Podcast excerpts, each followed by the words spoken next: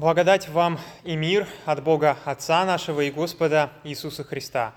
Мы встанем, чтобы выслушать Евангелие сегодняшнего дня, записанное евангелистом Лукой в первой главе с первого стиха. Как уже многие начали составлять повествование о совершенно известных между нами событиях, как передали то бывшее с самого начала очевидцами и служителями слова, то рассудилось и мне – по тщательном исследовании всего сначала, по порядку описать тебе, достопочтенный Феофил, что ты, чтобы ты узнал твердое основание того учения, в котором был наставлен. Аминь. Это Святое Евангелие. Слава тебе, Христос. Присаживайтесь, пожалуйста. А, тот текст, который мы только что прочитали, а, это самые первые стихи Евангелия от Луки, с которых эта книга начинается, а, и в них а, заключено, да, заключены те слова, которые стали темой сегодняшней проповеди, а, заключены слова «твердое основание учения». Лука, начиная эту книгу, ставит своей целью дать людям, которые будут ее читать, некое вот это твердое основание. Мы постараемся понять, да, что движило Лукой в этом плане, и в целом поговорить о его личности, о его жизни, о тех моментах, которые могут а, показаться нам в его а, мысли и в его писании, в его личности, теми, которые сегодня могут быть для нас действительно важными. Евангелие от Луки, так уж получилось, почему-то я всегда обращал на него меньше внимания, чем другим. Первое Евангелие, которое я прочитал, было вообще Евангелие от Иоанна. Да? Дальше я прочитал а, те, которые уже по порядку идут первыми, это Матфея и Марка. Лука а, остался последним Евангелием, которое мной было в свое время прочитано, и а, почему-то оно запомнилось мне меньше, и в дальнейшем, да, оно мне казалось каким-то, может быть, второстепенным, но тем не менее позже, да, как-то на это наложились такие факты, как то, что все-таки Евангелие от Луки, а если я не ошибаюсь, а, но а, припоминаю, что это любимое Евангелие нашего с вами настоятеля, да, отца Евгения. К тому же это любимое Евангелие моей жены. И э, теперь во время подготовки к проповеди выяснилось, что на самом деле оно гораздо глубже и гораздо э, больше в нем заключена больше деталей, да, больше мотивов, чем мне это казалось раньше. А, и начнем с простого, да, с, в принципе, а, личности Луки. А, и о Луке, как и о большинстве ранних христиан, на самом деле практически ничего не известно. В этом заключается почти со сложность да, проповеди об апостолах а, в лютеранской церкви, поскольку а, на самом деле довольно трудно в этом плане готовить такую лютеранскую проповедь, приходится а, отсеивать то, что стало называться да, преданием, то есть различные легендарные да, рассказы о ранних христианах, поскольку если бы предания да, мы легко учитывали, то Луке можно было бы составить э, проповедь какого угодно объема. Преданий, э, предание о нем сообщает очень множество самых э, красивых фактов. Но мы, да, как лютеране, все-таки внимательно стараемся подходить к, к данным историям. Это не значит, что мы все, что имеет название предания, выкидываем. Вовсе нет, но мы стараемся да, относиться к нему как-то критически и смотреть на то, насколько оно соответствует действительности. И э, большая часть предания о, об апостоле Луке, она относится к а, уже такому довольно высокому средневековью, то есть времени, когда, а, скорее всего, никаких уже достоверных сведений о нем получить было а, невозможно. Все, что мы о нем знаем, да, все, все то, что о Луке обычно говорят, то, что он был да, первым иконописцем и различные другие сведения, это все относится к таким уже, а, можно сказать, домыслом а, эпохи позднего Средневековья, то есть практически через тысячу лет, да, через 10 веков после жизни самого Луки. А о самой его жизни мы практически ничего не знаем.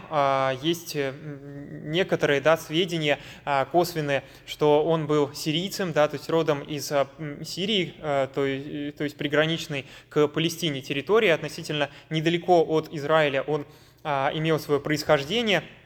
и, а, по всей видимости, был а, по э, роду своему язычником, то есть был не иудеем, как большинство других апостолов, а был а, язычником. Среди э, язычников, особенно сирийских того времени, было много так называемых прозелитов, то есть язычников, симпатизирующих э, иудаизму. Они не обращались в иудейскую веру, поскольку, во-первых, это было сложно в плане того, что иудеи достаточно тщательно хранили свою веру да, от неких чужеземцев и а, старались не допускать все-таки а, обращения язычников, а хранили чистоту а, крови, можно сказать. Э, и иудейская вера была и, в принципе, а, по сей день в меньшей степени, но все-таки остается а, такой да, а, э, закрытой а, этнической а, религией.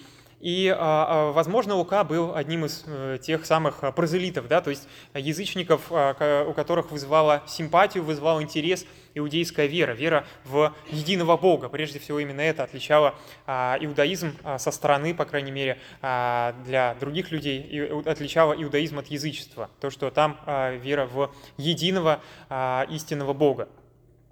И э, Лука, э, по, что, хорошо видно по его писанию, да, он был образованным человеком, имел э, достаточно э, хорошее эллинистическое образование, так как а, почти все а, страны а, тех, той, той местности да, Римской империи, тех провинций, а, это и Палестина, и Израиль, Египет и Сирия в том числе, они имели на себе след э, эллинистической, то есть греческой культуры, которая была занесена туда еще завоеваниями Александра Македонского. То есть э, в целом такое мировоззрение э, Луки, оно, скорее всего, было культурном плане а, имела в себе а, греческие корни. Да? Он хорошо знал и ориентировался в а, греческой философии, в греческой мифологии, и это отразилось на а, том а, писании, которое он в итоге составляет.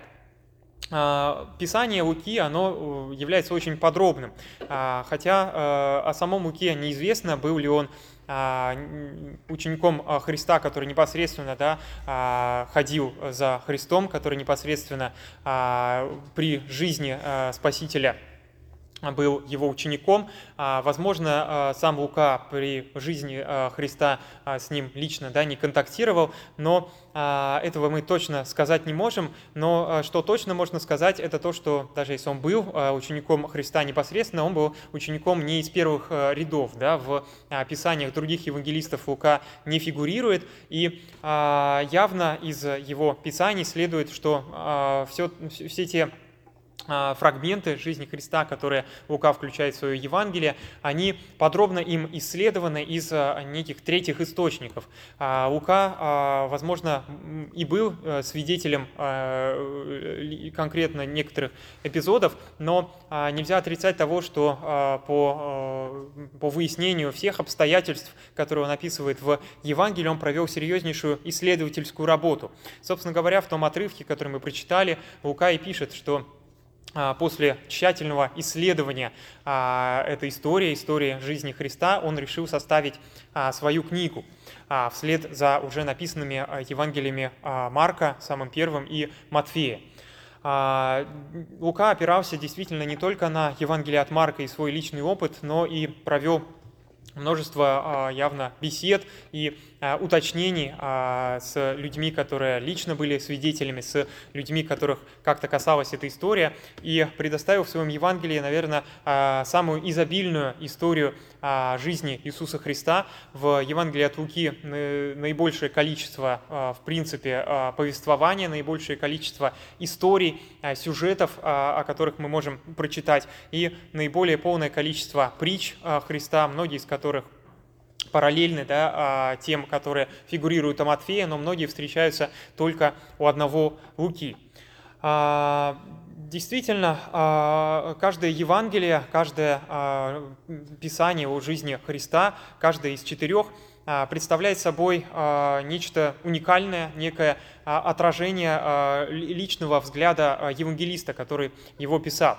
Здесь нам следует остерегаться такого слишком, можно сказать, да, в плохом смысле фундаменталистского взгляда, когда мы думаем, что все Евангелия, они а, представляют собой а, некое совокупное целое, и а, ни один из евангелистов не вкладывал в них ничего личного, но все это было записано, можно сказать, евангелистами в трансе под влиянием божественного откровения. То есть евангелисты служили для Бога лишь такими да, писцами, которые записывали под диктовку. Это совсем не так. Бог руководил писаниями евангелистов, наставлял их Духом Святым, однако каждый из евангелистов а, внес и свою долю, да, внес какие-то свои акценты свое, свое видение, а, человечное видение, а, так как Бог всегда, и Христос много раз об этом говорит, Он внимателен к человеку, Он, он благословляет да, некий человеческий взгляд, также Он благословляет и человеческий, человечный какой-то да, взгляд самих евангелистов. А поэтому по каждому Евангелию можно, служить, э, можно судить, прошу прощения, о неком таком личном богословии евангелиста. И говоря о Луке, можно сказать о нескольких важнейших его идеях, которые он а, вкладывает в свое Евангелие, несколько важнейших акцентов, которые он в нем продвигает. И один из э, самых главных э, мотивов, которые в его Евангелии можно проследить, это мотив о предстоящем долгом времени истории церкви. А, в принципе, э, стоит представить такое, а, такую обстановку, которая окружала Луку и а, других апостолов в первые века.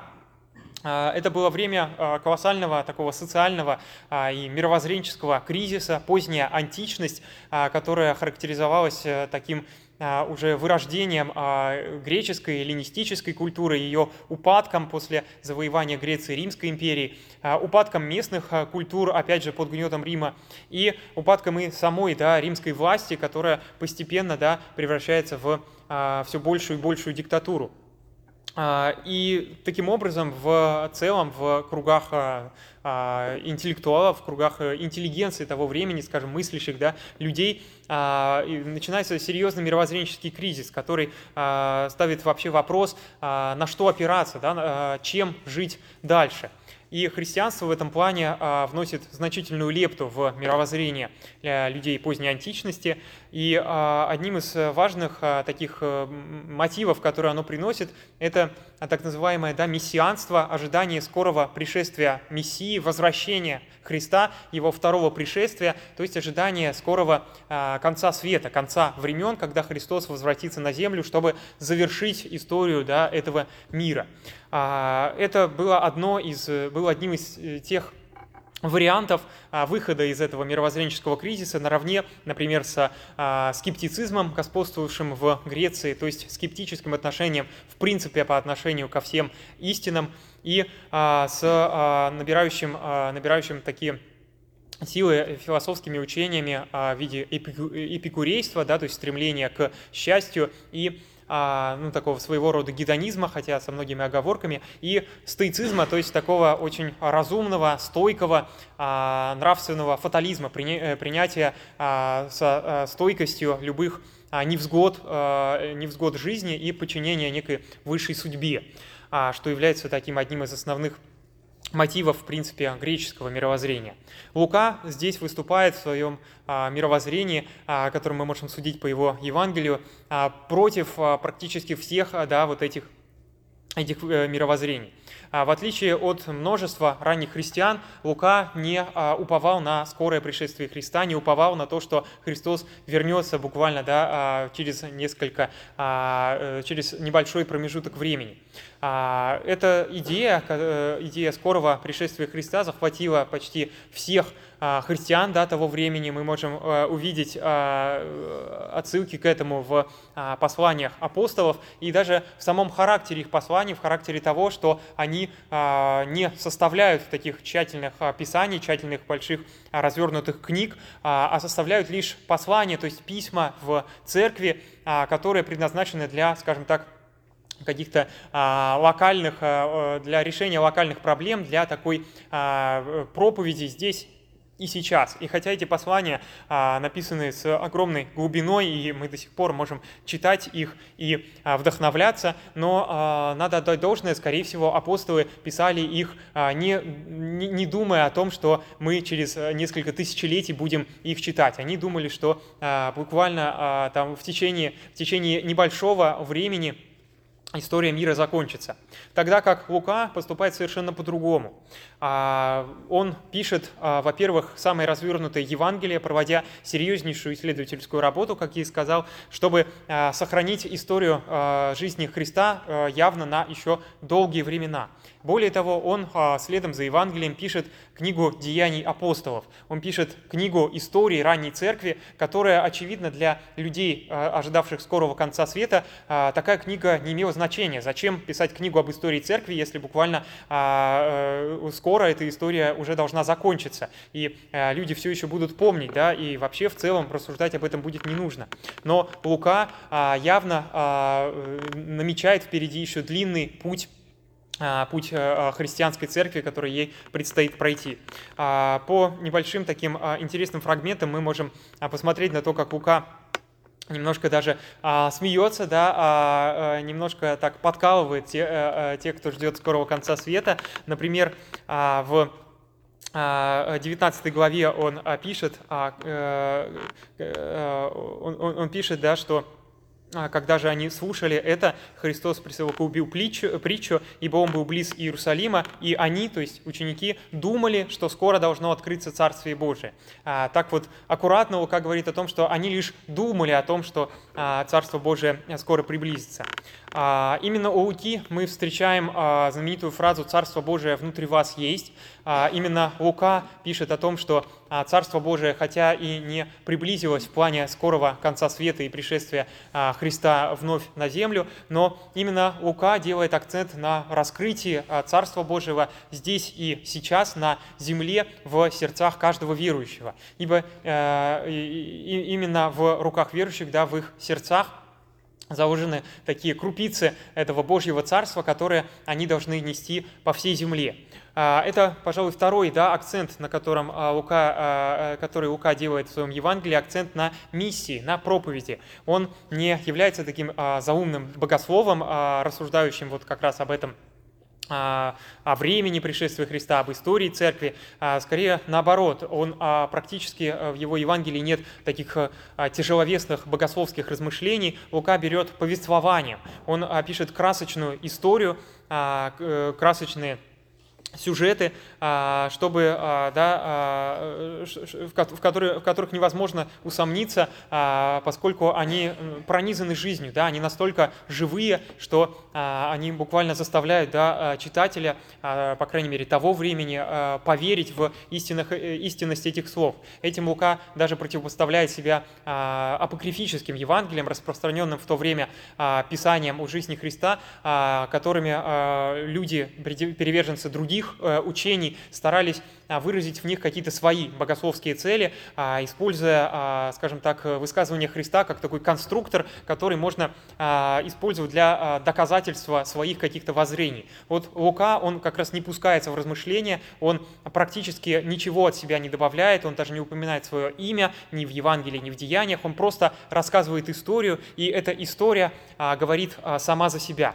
А, история складывается из двух этих книг, из истории жизни Христа, который приходит на землю и а, проповедует, да, собирая общину вокруг себя, и продолжается да, а, э, деяниями апостолов, то есть истории церкви, которая продолжает этот путь. Если Христос закончил свой путь на кресте, и после этого воскрес и вознесся, то именно с Вознесения, именно с того, что Христос оставляет своим ученикам задачу, да, а, повеление нести весть дальше до краев земли. А на этом заканчивается Евангелие от Луки. И с Пятидесятницы, то есть с получения апостолами дара Святого Духа, то есть фактически дара э, говорения на различных языках, чтобы они могли нести проповедь дальше и на разных языках э, благовествовать, чтобы другие народы их понимали. Именно с этого сюжета начинается книга «Деяния апостолов». Она напрямую связана с Евангелием, а, Лука показывает, что на, а, в,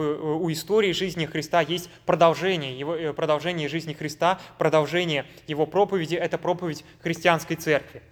А, Лука является таким да, апологетом миссионерской деятельности. Он во всем сопровождает Павла, и часто именно в посланиях Павла мы о Луке можем найти какие-либо упоминания, хотя тоже очень, очень краткие. Но Лука, а, а, сопровождая Павла, тем не менее, да, а, отражает, во-первых, некоторые мысли самого Павла. Он становится его, можно сказать, таким отчасти биографом. Именно в книге «Деяний» мы можем услышать фрагменты проповедей Павла. И само построение книги «Деяний» для Луки тоже является своеобразный сам сюжет, да, он выстраивает так, чтобы он нес какую-то какую богословскую мысль. А, книга «Деяний» повествует о а, путешествии апостолов, о их проповеди, а, и э, в хронологическом порядке она, скорее всего, была, э, она происходила немножко иначе, чем описано у Луки. У Луки же описано по сюжету а, движения апостолов а, от Иерусалима к Риму, что становится таким важным моментом для а, важной идеи для Луки, который проповедует, да, который ценит значение проповеди язычникам. А, действительно, среди ранних христиан, конечно, было много а, обращенных э, иудеев, которые а, сохраняли свое представление об иудаизме и о Боге, да, как о Боге для израильского народа.